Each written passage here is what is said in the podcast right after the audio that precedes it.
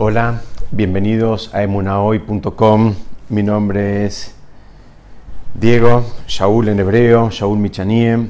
Vamos a estudiar hoy un concepto que creo que nos puede servir a todos. Estamos parados en la Perashá Tro y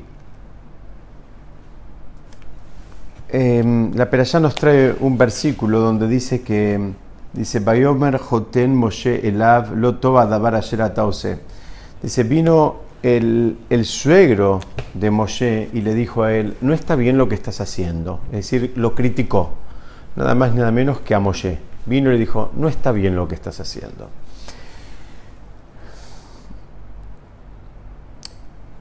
Nos, Jajamim nos dicen que uno de los nombres de Yitro era Yeter. Yitro viene de Yeter también. Yeter quiere decir agregado. Y explican que eso tiene que ver porque Yitro iba a ser agregado a la Torah. Su nombre iba a ser asociado y agregado con la Torah. Es decir, vemos que él vio que el sistema judicial estaba mal.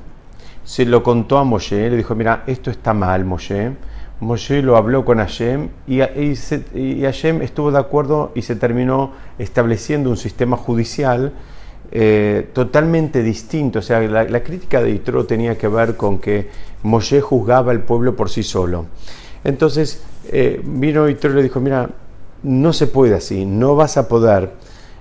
Entonces eh, vemos que la conclusión de su comentario es que el sistema judicial se organizó de otra manera, es decir, su crítica fue aceptada, no, mm, no fue una crítica que dañó, sino por el contrario, él terminó haciendo un aporte. El rabbi Yeruham Lebovich dice que Itro era una persona crítica por naturaleza, es decir, que él tenía la facilidad de, de poder evaluar rápidamente una situación, y encontrar las fallas, encontrar los, puntos débiles, las cosas que había que corregir de esa, de esa situación. Eso en hebreo se llama el koach abikoret, quiere decir la fuerza, el poder, bikoret quiere decir de la crítica, del criticismo. En general, la palabra koach está asociada, asociada con cosas positivas, el koach adibur, el koach abejirá, el koach adibur quiere decir el poder del habla, el poder de la elección, inclusive está eh, el coaj de la kedushá, el, poder de la, de la santidad, pero mm, no siempre está asociado ese concepto de poder con, una idea que tiene que ver con la capacidad de criticar. En general todos conocemos personas que son criticonas, que les gusta criticar, y mm, en realidad Rara vez consideramos eso como una gran cualidad. En general, la gente que critica permanentemente, eh, gente que si pudiéramos la, evitamos, es decir, no, no, tenemos ganas de caer en sus redes y pasar por su escaneo y que nos diga, mira, tendrías que cambiar esto, aquello, lo otro, y esto, esto, esto, esto está mal. Es decir, a nadie le gusta estar mucho con una persona que es eh, criticona por excelencia. Esa, esa es la realidad. Eh, el problema es que hay un límite muy fino entre hasta dónde la crítica sirve y hasta dónde la crítica no sirve, o sea, hasta dónde la crítica aporta y hasta dónde la crítica daña. Entonces, explica los Jajamim que en realidad Itro adoró a todas las deidades de la época. Él fue una persona que no es que eh, profesó solamente una, lo que se llama en hebreo abodazara, no hizo una idolatría, sino que él fue buscando las distintas idolatrías y fue alternando entre ellas y fue practicándolas a todas hasta que por último se dio cuenta que ninguna de todas esas idolatrías saciaban su sed de espiritualidad. Es decir, él se dio cuenta que ninguna le, le resultaba, ninguna le cerraba entonces, en definitiva, terminó adoptando el monoteísmo propuesto por el judaísmo.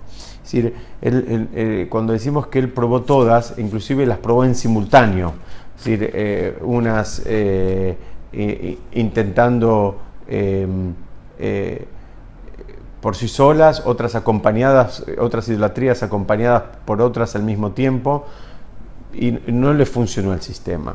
Entonces, vemos algo muy interesante, que esa capacidad crítica que él tenía, y que como dijimos hace unos minutos, en general lo vemos como algo no muy cercano a un don, sino lo vemos como una, beta de la personalidad, eh, tal vez a, trabajar, a corregir. A nadie, dijimos, a nadie, a ninguno de nosotros nos gusta estar muy cerca de gente que es muy criticona.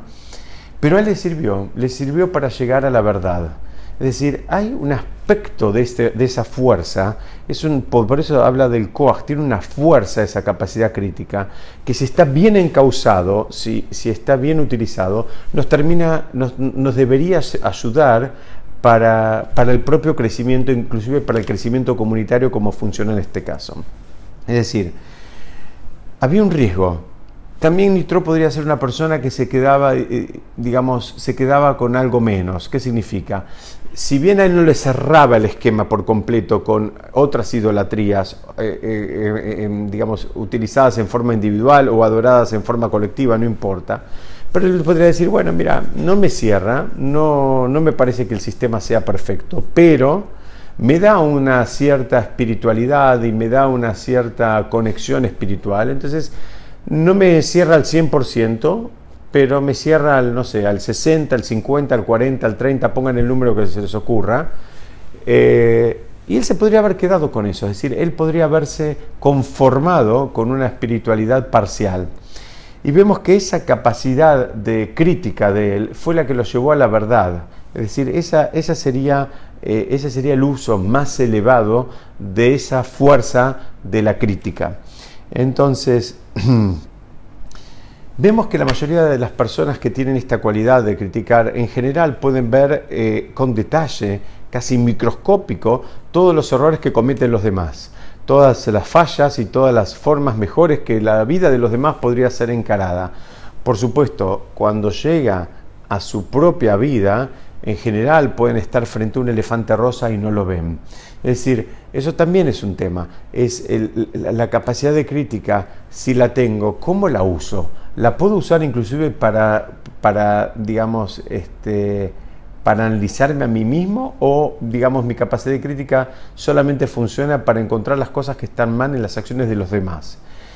Entonces, eh, la gente que tiene esa capacidad, digamos, limitada de usar la crítica para las acciones de los demás, en general se va a quejar de que en la comunidad no lo valoran, que el jefe no reconoce su trabajo, que la esposa no eh, lo aprecia como lo debería apreciar porque, por todo lo que él hace por la familia, que los hijos tampoco lo tratan o no lo honran como, como él se merece, como corresponde. Es decir, él puede encontrar que todo el mundo está en falta, que todo el mundo tiene que mejorar cosas. Posiblemente sea verdad, pero él no ve sus propios... Este, campos a mejorar. Él, él no puede usar esa capacidad crítica para el beneficio propio, solamente la puede usar, digamos, para describir situaciones de otras personas y que, mm, eh, digamos, eh, a él no le, involucran.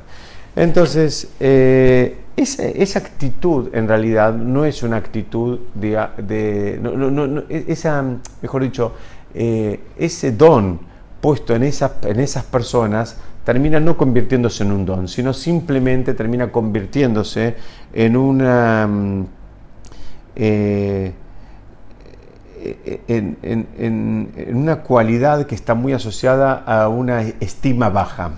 Entonces vemos que recién cuando se usa esta fuerza, primero con honestidad absoluta, en la búsqueda de la verdad, en términos personales, y recién ahí cuando la persona ya tiene todo ese ejercicio del uso y de, insisto, de la palabra honestidad debe estar asociada con, todo este, este, este, este, don, esta fuerza, lo que llama el koach abikoret, la fuerza de la crítica. Solamente cuando hay mucha honestidad y mucho trabajo personal primero, recién ahí, recién ahí puede empezar a mirar al otro puede empezar a mirar al, al, compañero y recién ahí puede encontrar la forma de ayudar al compañero. Mientras esta crítica se dedica únicamente a, hacer eso, a mirar al compañero y no hubo un trabajo, digamos, para adentro, para, para digamos, para poder entender el lugar donde está el otro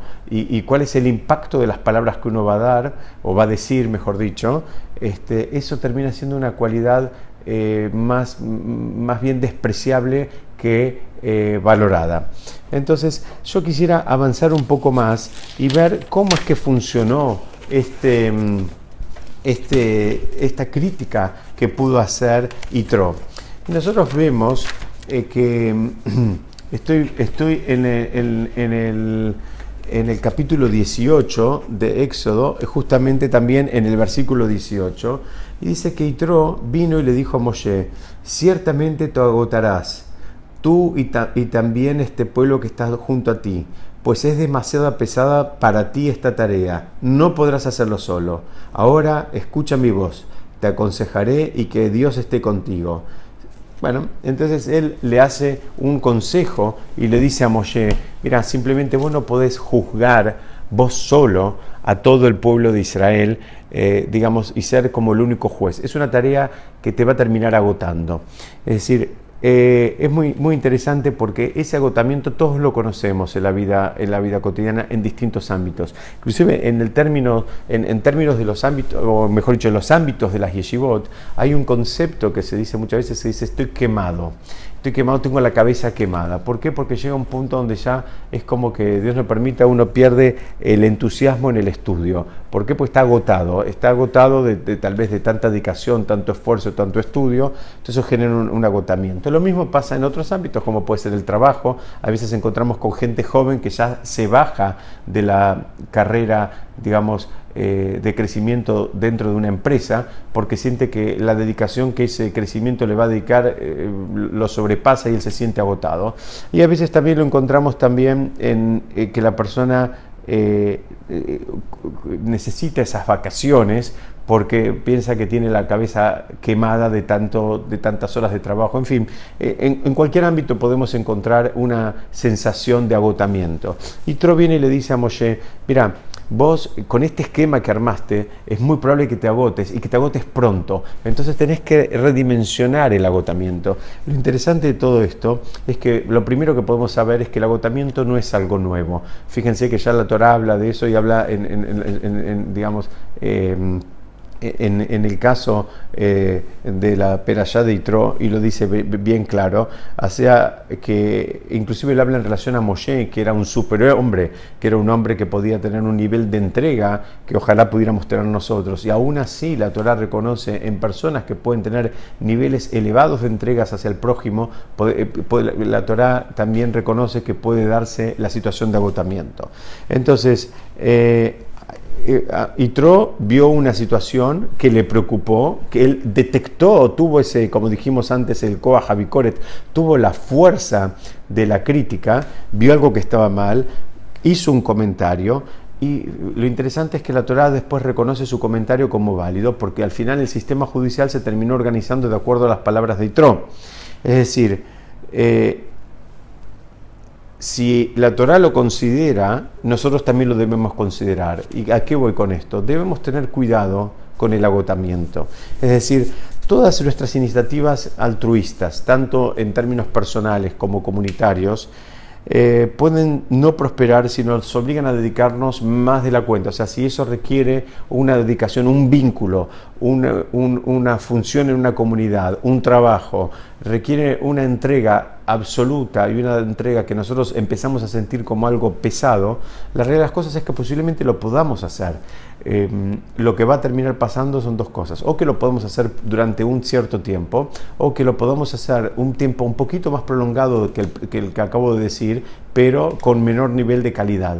Es decir, si nosotros lo que estamos buscando es mantener un nivel de entusiasmo y calidad parejo, debemos cuidar cuál es ese límite, ese límite que evite el agotamiento de las personas. Esto pasa también mucho cuando hay trabajos comunitarios. Hay mucha gente que trabaja comunitariamente con mucho esfuerzo, con mucha dedicación, con mucho empeño, pero lamentablemente lo hace un periodo, un periodo determinado y después se siente, como dijimos al principio, se siente quemada y no quiere saber más nada. Y vemos gente que pasa de estar, digamos, en roles ultra protagónicos a estar en roles ultra periféricos, porque no quieren saber más nada, es decir, el desgaste que generó esa ocupación. Entonces, la pregunta es, ¿Cómo sabemos cuál es el límite? ¿Cómo sabemos cuál es el límite que nos va a cuidar de no entrar en el agotamiento?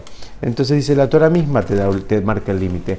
La Torah dice, Nabol, Tibol, te vas a agotar. Tenés cuidado porque te vas a agotar. Es decir, si vos sentís que para poder sostener este proyecto necesitas un nivel de entrega tal que te va a terminar agotando, bueno, tal vez lo más, lo más inteligente va a ser que bajes un cambio, que bajes un poco el ritmo, porque ni a las personas ni a las instituciones le sirven a alguien que está entregando lo que sea que en algún momento colapsa. ¿Por qué? Porque eh, en general esa, esa interrupción abrupta también puede ser mucho más traumática que una baja en la intensidad de la entrega. Entonces, eh, hay, una historia que cuentan muy interesante eh, con respecto al Hasonish. El Hasonish fue un sabio que vivió en Israel, digamos, durante la época del, establecimiento del Estado, eh, digamos, en los años 50 y 60. Y una, una persona muy consultada, y dicen que él tenía una capacidad de, asesorar a la gente. Eh, muy, muy fina, ¿no? muy precisa. Y una vez vino una persona y le dijo, mira, yo quiero saber eh, eh, si me llega a pasar tal cosa, usted, usted Rab, ¿usted qué, me diría que haga? ¿Cuál, cuál sería su consejo? Eh, entonces el Rab lo miró y le dijo, mira, hagamos una cosa, cuando se dé la situación, vení, consultame. Entonces él dice, no, pero igual quiero saber su opinión si se llegara a dar el caso. Y el Rab un poquito se molestó y le dijo, mira, eh, yo cuando alguien me hace una pregunta de este estilo, yo evalúo, eh, evalúo el impacto de mis palabras, evalúo eh, las consecuencias en el corto plazo, en el mediano plazo, los, daños colaterales. Es, todo un ejercicio que me requiere una energía y una dedicación intelectual que no me sobra. Es decir, la quiero usar para los casos en que sea necesario, pero no la quiero usar, eh, digamos, gratuitamente como si fuera un, ejercicio donde estoy planteando escenarios. Esa es la forma en que analizaban nuestro, y analizan nuestro jajamín cuando tienen una consulta. Analizan todo el contexto, analizan en profundidad, es decir, también utilizan ese poder de, criticar, lo utilizan de una manera, digamos, este, refinada justamente como para poder evaluar todos los pros y contras de una situación. Es decir, eh, ese, poder también hay que administrarlo, porque si fuera que lo tuviéramos, si lo usamos en demasía, puede ser que a nadie le guste. Y si lo usamos en, demasía también, puede pasar que em, nos agotemos eh, digamos, en, ejercicios intelectuales sobre situaciones que nunca van a terminar pasando. Entonces, para terminar este análisis, a mí me gustaría compartir también sobre el, final de ese pasuk que yo les leí, el, el 18-18, cuando le dicen, em, ciertamente te agotarás tú también y este pueblo que está junto a ti que dice, dice ¿por, ¿por qué involucró el pueblo? Porque claro, en un principio el, que, el, el, más perjudicado era él, porque Moshe era el que tenía una estructura de, de juzgados, que todo era el único que juzgaba y era el único que estaba a cargo, entonces se iba a agotar él. Entonces hay dos lecturas de por qué se iba a agotar el pueblo y por qué eso tenía un impacto también en el pueblo. El primer, la primera lectura es la lectura más simple, que es que el, el pueblo se iba a agotar porque cada vez que necesitaba ser juzgado, necesitaba hacer muchas horas de, o tener muchos días o semanas o meses, quién sabe, de espera para llegar a tener su turno para una audiencia con, con Moshe, que era el único que podía juzgar y evaluar hasta ese momento. Pero había todavía una consecuencia un poquito más fina, que es la que propone Itro mismo en este, en, este, en este versículo, que es que dice, el pueblo se va a terminar agotando. ¿A qué se refiere? Si Moshe quedaba como el único antecedente de un juez, Dice, el sistema se iba a caer porque nadie iba a animarse a ocupar el lugar de Moshe. Cualquier persona que viniera después y pretendiera ser un juez, iba a decir, cualquiera le puede decir, vos cómo vas a venir a juzgarnos si el único que nos juzgó hasta ahora fue Moshe, que fue el único que habló cara a cara con Hashem y el único que recibió la Torah, en, digamos, en, manos de Hashem directamente, el único que estuvo 40 días y 40 noches arriba del monte Sinaí para recibir la Torah. Es decir, la consecuencia de mantener un sistema judicial unipersonal la vio vio Yitro, él, él, vio una consecuencia todavía mucho más sutil. La primera la dijimos, el agotamiento de la gente simplemente por la espera. La segunda es todavía mucho más sutil, era que después no iba a haber nadie que quisiera, digamos, en su sano juicio postularse para ser juez. ¿Quién estaría dispuesto a ocupar el lugar que ocupó alguna vez en exclusividad Moshe? Entonces, acá vemos de vuelta como eh, la dinámica correcta es el uso del criticismo como la capacidad de, criticar, pero es el uso como una capacidad de evaluar, evaluar lo que está mal y poder imaginarse escenarios y adelantarse a la solución. Esa sería la manera correcta de usar este don, que en definitiva es un don que nos da Shem, que nos da esa capacidad de poder evaluar. Hay gente que se gana la vida haciendo esto, hay gente que se gana la vida haciendo, siendo este, este, consultores que evalúan situaciones y miran todo lo que está mal, eh, pero como dijimos nosotros, en nuestra interacción debemos cuidar el uso de ese don, de no sea cosa que em, por el mal uso de ese don haya personas que salgan dañadas. Besat Hashem, seguimos estudiando la próxima. Muchas gracias.